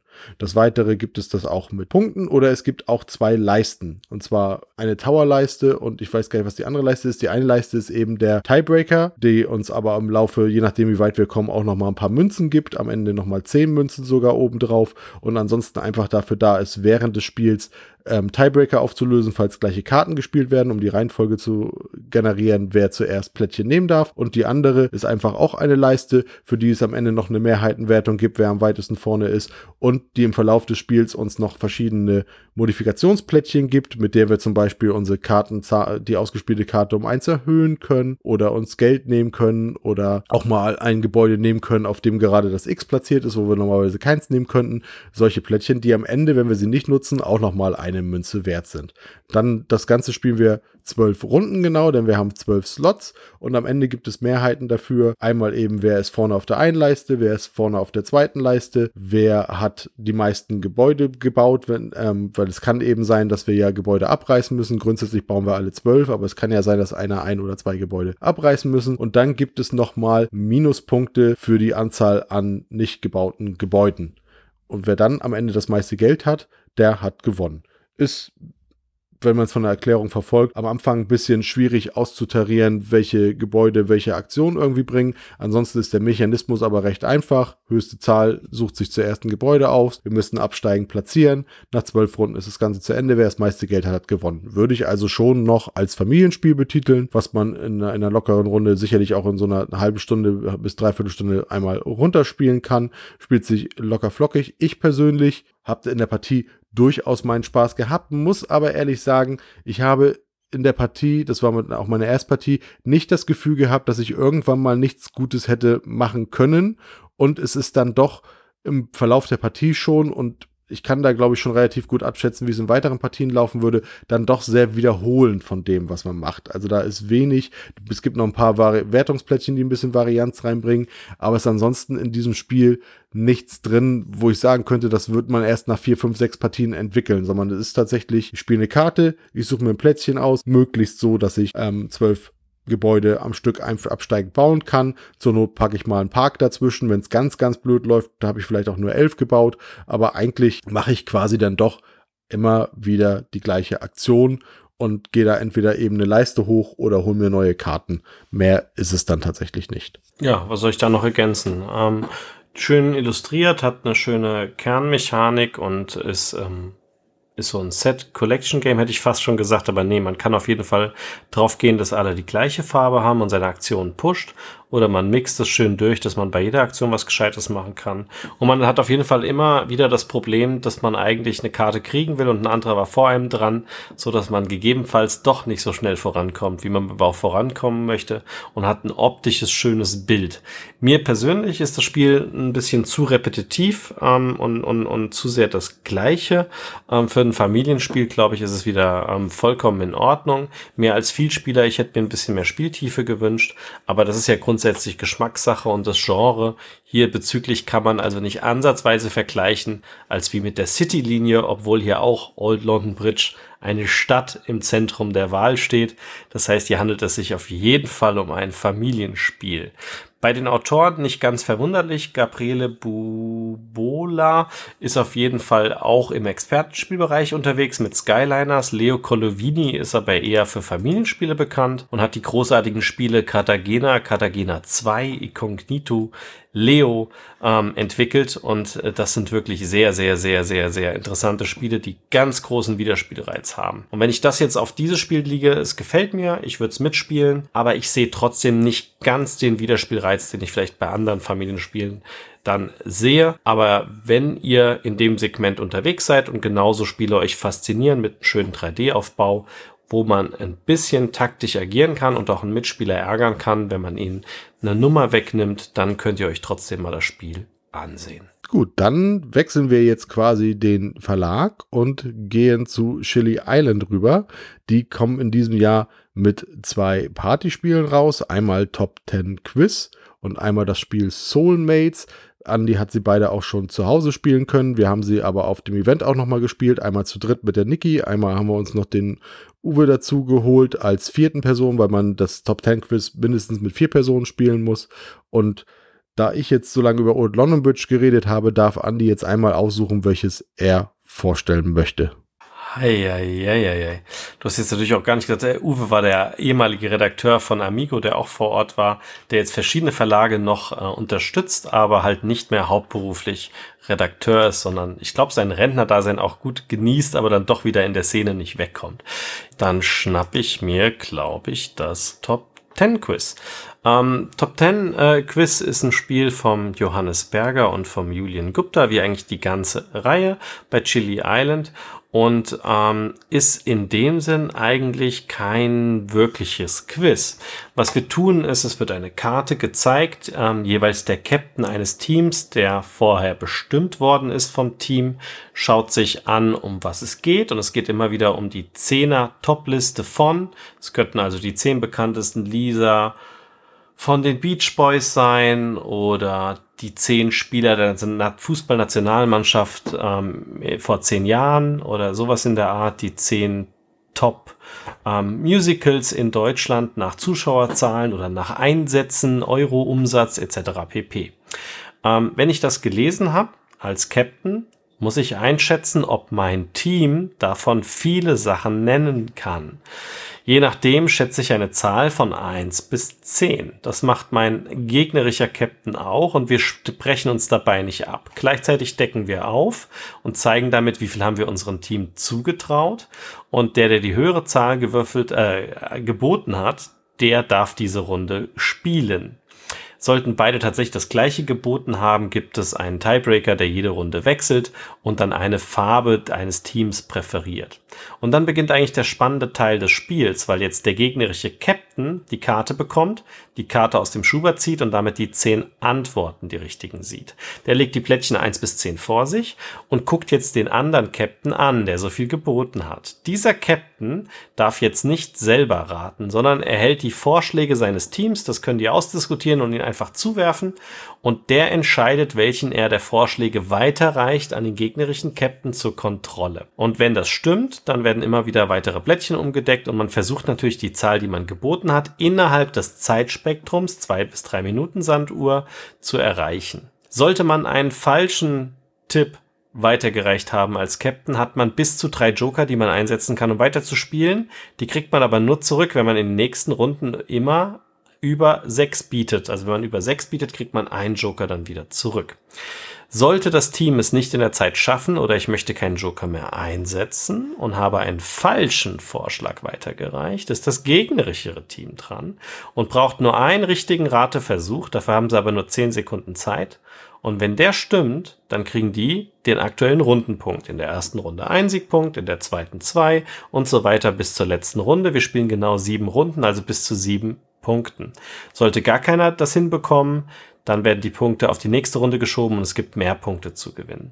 Das ist im Prinzip die ganze Kernmechanik und der Gag kommt dadurch zum Tragen, dass der Captain blind bietet, sein Team einschätzt, die Vorschläge von dem Team kriegt und entscheidet, ob er sie weiterreicht oder nicht. Viele dieser Mechaniken, die wir gerade gesagt haben, werden euch bekannt vorkommen. Und zwar gibt es einen Spielklassiker. Ich müsste jetzt mal kurz gucken, wie alt der ist. Aber der ist auf jeden Fall schon so alt, ich den gespielt habe vor Klickenabend. Der ist aus 1986. Und zwar heißt das Spiel Outburst.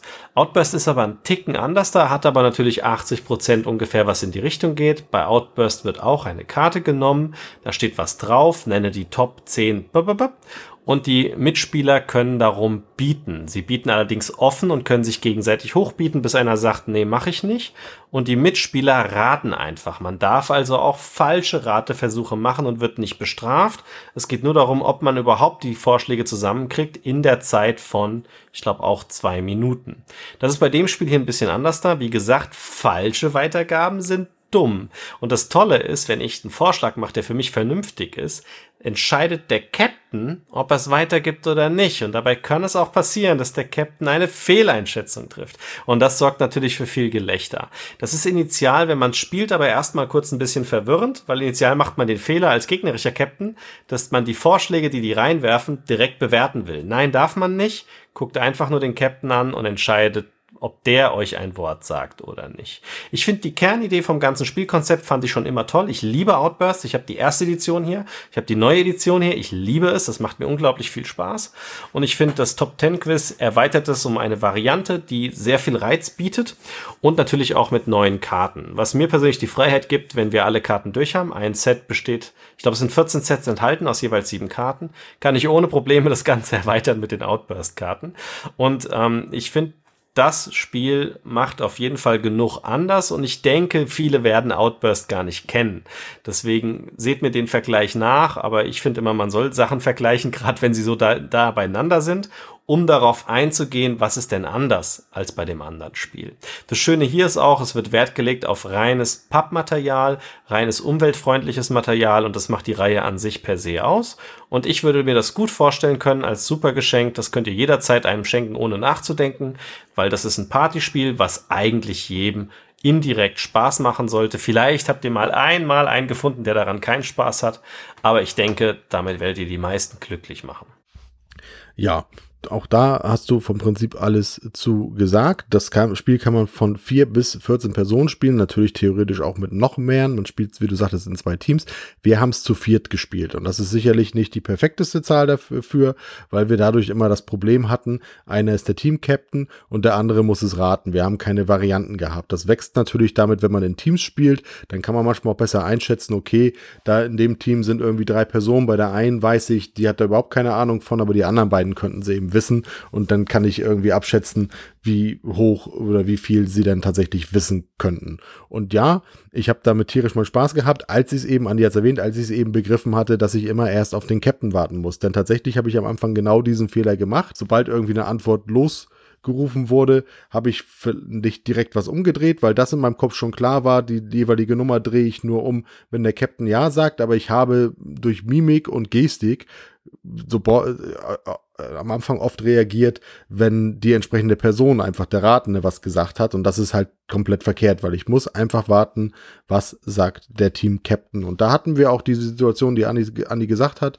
dass in der Form, das weiß ich noch, da ging es um, um, um Städte, Andi eine Stadt genannt hat, die Uwe dann aber nicht weitergeben wollte und ich dann, da habe ich schon ein bisschen besser aufgepasst und keine Regungen gezeigt, aber diese Stadt war dann eben drauf. Ne? Also da hat quasi der Gruppen oder der, der Teamleiter dann tatsächlich die falsche Entscheidung getroffen zu sagen, nee, das kann nicht sein, das lasse ich nicht durchgehen. Ja, ist sehr spaßig. Outburst habe ich vor ewigen Jahren, also ich habe es schon lange nicht mehr gespielt. Ich habe es selber auch gar nicht hier, aber es hat mir immer große Freude gemacht. Das ist so eine Art, ich, ich sage ja immer, ich bin nicht so der Partyspiel-Fan. Ich mag aber Partyspiele, wenn es oft, wenn nicht immer, aber wenn es dann Wortspiele sind oder wenn es Quiz-Ratespiele oder Einschätzspiele sind. Dann kann ich damit ähm, ähm, gut umgehen, habe damit meinen Spaß. Ich mag vor allem halt nicht so diese typischen Aktionspartyspiele, wo man irgendwie kneten, hampeln, pantomimisch irgendwas darstellen, zeichnen oder so. Das sind alles Dinge, die mir nicht so liegen. Ich habe früher auch eine Zeit gehabt, mittlerweile bin ich da deutlich anders, aber ich habe das Andi irgendwie irgendwann sicherlich auch schon mal erzählt.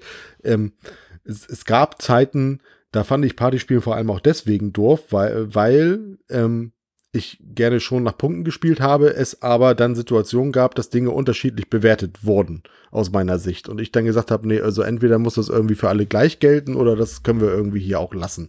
Daraufhin habe ich sogar mal vor Urzeiten von Freunden und meiner Frau ein T-Shirt bestickt bekommen, wo El Regulator drauf stand und hinten irgendwie, sonst müssen wir das Ganze jetzt hier abbrechen oder irgendwie sowas, weil ich mich so wohl mal dazu verleitet habe lassen, sowas auszusagen. Aber es hat eben nicht diesen, diesen Plastikschuber, wo man schon so schön abklicken kann, wie bei, bei Outburst die richtigen Antworten, sondern sind eben diese Chips da drauf. Das ist aber auch, haben wir uns sagen lassen und merkt man auch, wenn man die Spiele in der Hand hat und wenn man auch die Anleitung in der Hand hat, das sind auch produktionstechnische Gründe, die die beiden eben für ihren Verlag ähm, gefunden haben, dass das eben auch sehr auf eine ökologische Art und Weise produziert ist. Ne? Also es ist so ein bisschen das recyceltes Papier, auf dem die Anleitung gedruckt ist und es ist eben alles Pappe und es ist kein Plastik drin.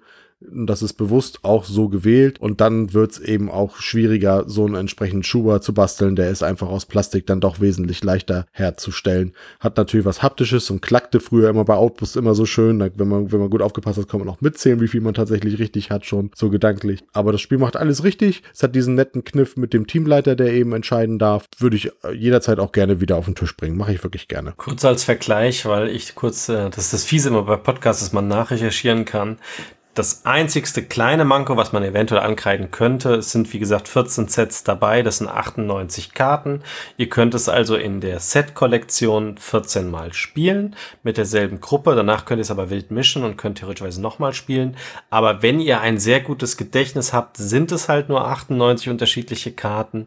Bei der Edition damals von Outburst, egal welche, waren es knapp 600. Das ist natürlich schon ein Unterschied. Deswegen, ähm, weil ich beide Konzepte sehr gut finde, kauft euch vielleicht noch einen Outburst dazu. Dann habt ihr 700 Karten und die wilde Auswahl, wenn ihr es durchgespielt habt. Oder aber, was ich mir sehr gut vorstellen kann, es kommt eine Erweiterung. Ich wollte gerade sagen, oder der Verlag kommt im nächsten Herbst oder früher dann mit einem Erweiterungskartenpack. Denn das ist natürlich, sobald man sich Kategorien überlegt hat, das ist natürlich beliebigst erweiterbar. Und gerade diese Top Ten Geschichten, da gibt es so viele verschiedene. Auch da, wir haben es öfter in, bei anderen Partyspielen schon erwähnt, es könnte sogar Geek-Editionen geben oder, oder Themenbereiche, wo man sagt, man hat nur ein Sportpack oder nur ein Filmpaket, was man irgendwie hat an Fragen. Da, da ist also quasi keine Grenze vorgeschoben. Ich habe es übrigens als Hauptzeit in meinen 20ern gespielt, weil ich die 2002 oder 3 Edition hatte. Ja, das kann gut hinkommen. Das geht mir, glaube ich, ähnlich. So irgendwo ein paar Jahre nach der Ausbildung oder so. Das, das kommt schon ganz gut hin. Dann haben wir das zweite und also für diesen Podcast letzte Spiel und das zweite, die zweite Neuheit des Verlags in diesem Jahr, das Spiel Soulmates. Autoren sind wieder Julian Gupta und Johannes Berger. Und es ist ein, in Anführungsstrichen, Einschätzspiel und auch ein Partyspiel, was allerdings nicht mit einer allzu großen Personenzahl gespielt wird. Es sind nämlich zwei bis fünf Personen, die damit spielen können. Was machen wir? Wir versuchen also quasi unsere Soulmates, unsere Seelenverwandten auszutarieren und herauszufinden. Es ist also auch ein gutes Spiel für Gruppen, die sich noch nicht so gut kennen, um sich ein bisschen besser kennenzulernen oder ein äh, Spiel tatsächlich für eine Freunderunde oder auch für Paare, wobei da natürlich dann immer diese klassische Gefahr besteht, je nachdem, man muss dann auch ein bisschen, naja, mit Humor an die Sache rangehen und nicht zu verbissen sein, denn wenn man auf einmal der Überzeugung ist, naja, da, da ticken wir beide doch irgendwie gleich und dann kommen da andere Einschätzungen bei, unterschiedliche Einschätzungen bei raus, dann mag es auch frustriert sein, vor allem wenn dann der eigene Partner vielleicht mit der besten Freundin der Ehefrau oder Partnerin dann irgendwie mehr Übereinstimmung hat als mit der Frau selber. Wobei man jetzt da sagen muss, anders als bei Spielen wie Privacy und so, zumindest in dieser Grundspielversion, auch da sind natürlich Erweiterungen oder Themen möglich, ist jetzt nichts Brisantes drin gewesen. Also nichts, wo man jetzt irgendwie wirklich vielleicht sogar in den schlüpfrigen Bereich oder in den brisanten Bereich geht, der dann irgendwie zu, auch zu Konfrontation oder Irritation führen könnte. Was wir machen ist, je nachdem wie viele Personen mitspielen, wird ein, wird, werden von dem ähm, großen Kartenstapel eine gewisse Anzahl an Karten genommen. Zu dritt haben wir zwölf Karten gehabt und jeder war zweimal dran. Also nehme ich mal an, dass das bei fünf Leuten dann wahrscheinlich 20 Karten wären, weil, und, und so mit irgendwie jeder zweimal dran ist. Zumindest würde ich das mal so vermuten. Wer, wer dran ist, kriegt zwei Karten auf der Hand mit ähm, verschiedenen Mö Fragestellungen und Antwortmöglichkeiten von A bis D. Davon sucht er sich eine aus und die liest die Person laut vor. Zum Beispiel, wohin soll denn, wohin würde dein nächster, Ur dein nächster Urlaub gehen? Oder was würdest du machen, wenn du unverhofft zu Geld bekommst? Oder in welchem äh, Filmgenre oder, oder Seriengenre möchtest du sein? Ganz verschiedene Geschichten mit vier verschiedenen Antwortmöglichkeiten, die nicht immer vielleicht irgendwie die Antwort sind, die wir selber persönlich geben würden, wenn wir frei entscheiden würden. Das muss man auch dazu sagen. Also manchmal, wir hatten da ein, zwei Situationen, da kommt man nur auch nur das Beste aus den Möglichkeiten wählen und hätte selber vielleicht eine ganz andere Antwort gegeben. Aber wir alle haben dann Plättchen auf der Hand von A bis D und legen verdeckt eins vor uns ab, wie wir persönlich diese Frage beantworten können. Und dann sind wir reihum dran, haben zusätzlich, zusätzlich zu diesen Plättchen von A bis D auch Karten von A bis D auf der Hand. Und dann wird eben reihum gefragt, also der Andi, Niki, ich, wir haben jeder unsere Antwort gegeben und dann ist der Andi gerade am Zug und dann müssen Niki und ich einschätzen, was der Andi wohl geantwortet hat. Das machen wir alles, dann wird's aufgedeckt und wenn wir richtig liegen, wir haben so kleine Plättchen zwischen den Spielerinnen liegen, wenn wir richtig liegen, bekommen wir da ein Holzplättchen drauf und sind somit etwas seelenverwandter, als wir vorher schon waren. Wenn wir es falsch haben, gibt es das eben nicht. Das wird reihum mit jeder Person so gemacht, so dass immer zwischen allen dann klar ist, habe ich mit meinem linken Nachbarn, habe ich mit meinem rechten Nachbarn, mit wem habe ich eine Übereinstimmung und dann wird nochmal am Ende geguckt in der Wertung, was haben denn jetzt alle genommen und wie viele davon haben eben eine gleiche Einstellung und die kriegen auch nochmal dann eben Punkte. Also wenn drei mit der C haben, kriegen die drei ein oder wenn mit der A nochmal, dann kriegen die auch nochmal Punkte. Das Ganze spielen wir so, bis jeder zweimal dran ist und am Ende gucken wir eben einfach nur spaßeshalber eigentlich, weil wie gesagt bei Partyspielen spielen Punkte in den meisten Fällen ja nicht so eine Rolle, gucken wir einfach mal, welche zwei Personen sich äh, oder die Seelenverwandtesten von uns sind in der jeweiligen Gruppe und die haben dann vermeintlich gewonnen. Das Ganze gibt es auch noch als Zweispieler-Variante. Da ist es dann so, dass es noch ein besonderes Plättchen gibt, was man jederzeit einsetzen kann, wo man sagen kann, diese Frage, da sind wir uns so sicher, dann würden wir eben sogar noch zwei zusätzliche Punkte kriegen, wenn wir uns da richtig einschätzen. Ähm, ich persönlich mag Partyspiele. Ich bin ja so einer, der fast alles spielt. und ähm, finde immer es schön, wenn man so ein Spiel hat, was auflockert und was man mit fast jedem spielen kann. Einmal, um ihn kennenzulernen, einmal, um einfach Jux und Gaudi zu haben. Und äh, was ich jetzt natürlich Schönes an diesem Spiel in Erinnerung habe, das mehrmals bewiesen ist, ich muss einfach bei Matthias dasselbe auswählen, was ich hingelegt habe und es ist richtig. Ähm, das passt dann schon, so 99 Prozent der Fälle, was sehr humorvoll ist, weil wir manchmal uns falsch eingetippt haben, obwohl dasselbe da lag. Ja, nee, ich finde, das Spiel macht auch genau das, was es soll, hat sehr, sehr viele Karten dabei, eine sehr große Varianz, hat Sachen aus dem Geek-Bereich, aus dem Sportbereich, aus dem kulinarischen Bereich, aus, ich weiß nicht, ob ein Politikbereich drin vorkommt, aber man kriegt sehr viel mit über die Person, wie sie denkt, wie sie tickt, was sie mag und das auf eine sehr charmante Weise, ohne ähm, Streitgespräche hervorzusehen, sondern eher, ah, die Person tickt in diese Richtung, gut zu wissen, falls ich das nächste Mal was zu Geburtstag schenken könnte, wüsste ich jetzt eher, in welche Richtung ich da agieren soll.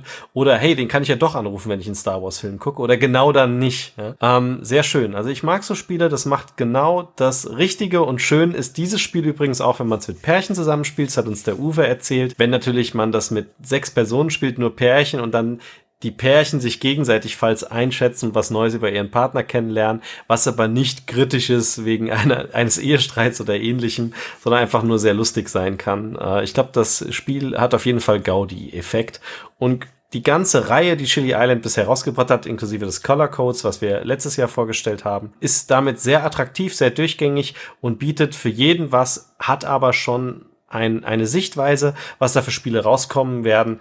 Und ähm, ja, ich glaube, die werden alle bei mir in der Sammlung bleiben. Ich kann mich da auch nur anschließen. Das ist ja dann auch so eine Art Einschätzspiel und das mag ich wirklich gerne. Ähm, es gibt, wie, wir haben es ja angesprochen, es gibt eben Spiele wie Privacy oder andere, die da ein bisschen, sag ich mal, mehr in die Tiefe gehen, je nach äh, Schwerpunkt tatsächlich auch. Da muss man immer ein bisschen aufpassen, dass man dann tatsächlich schon in der richtigen Runde ist, die das ähm, ab kann. Hier, wie du sagst, würde ich vom Prinzip von der Fragestellung her keine Probleme und keine Streitursachen sehen. Das kann man wirklich einfach so runterspielen, am Anfang mal einfach raufpacken, gerade auch in Grunden, wie gesagt, wo man sich nicht so gut kennt und einfach mal so ein bisschen austesten. Ja, dann kann ich Leute irgendwie eventuell schon ein bisschen besser einschätzen und weiß einfach, mit wem ich es dann als Gegenüber zu tun habe. Das hat mir also auch wirklich viel Spaß gemacht, ist super schnell gespielt, waren eben auch nur zwei Runden, kann man gleich noch eine zweite dann irgendwie an, eine zweite Partie mit dran, dran anschließen. Ähm, Kartenanzahl auch tatsächlich theoretisch mal einen ganzen Abend mit verbringen. Irgendwann ist das natürlich auch endlich, aber auch da ist die Erweiterungsmöglichkeit quasi grenzenlos, sind auch ein paar Blankokarten dabei, weil natürlich auch gerade da kann man ja einfach dann auch sich selber Sachen ausdenken und abfragen. Ist ja überhaupt kein Problem oder einfach Zettel kreieren. Das ist, äh, da sind der Kreativität ja auch keine Grenzen gesetzt. Damit haben wir alle Queen Games Spiele und Chili Island Spiele vorgestellt. Das sind die Herbstneuheiten des Verlages bzw. der zwei Verlage und wir hoffen, wir haben euch einen guten Überblick gegeben. Wenn es euch etwas detailreicher interessiert, haben wir ein Video angefertigt zu jedem Spiel, zum größten Teil auch mit unserem Erst- oder Zweiteindruck und ein Video, wo wir kurz alles in ganz schneller Güte durchgehen und dann könnt ihr euch auf jeden Fall einen guten Überblick überschaffen, ob da ein Spiel dabei ist, was euren Spielgeschmack trifft. Ich sag mal dann schöne Grüße aus Frankfurt und bis demnächst. Ja, schöne Grüße aus Kiel. Bis bald.